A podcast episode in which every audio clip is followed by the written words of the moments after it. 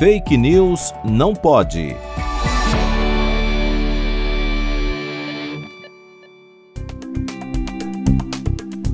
Uma apresentadora brasileira que vive nos Estados Unidos compartilhou em uma postagem a informação enganosa de que médicos poloneses denunciaram o uso de bebês órfãos em experimentos de vacinas contra a Covid-19.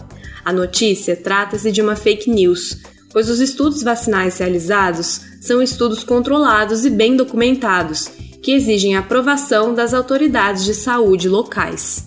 De fato, ocorre agora na Polônia um estudo de fase clínica 2 e 3, patrocinado pela BioNTech com a vacina Comirnaty, para determinar a dose e avaliar a segurança e imunogenicidade da vacina em crianças saudáveis menores de 12 anos.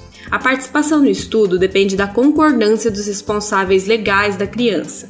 Ademais, o estudo foi legalmente aprovado e segue as exigências do Comitê de Ética. Estudos clínicos desse tipo são necessários para justificar o uso das vacinas, isto é, demonstrar que são seguras e eficazes. Os estudos começam por uma faixa etária maior que 18 anos e, conforme é demonstrada a segurança e eficácia da vacina, faixas etárias mais novas são avaliadas. Por isso, procure informações em fontes confiáveis e não deixe de se vacinar.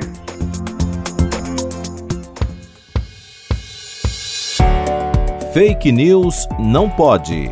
Apresentação: Laura Colette Cunha. Produção: Video Academics e Pretty Much Science, em parceria com a Rádio USP Ribeirão. Revisão: João Vitor Guimarães Ferreira.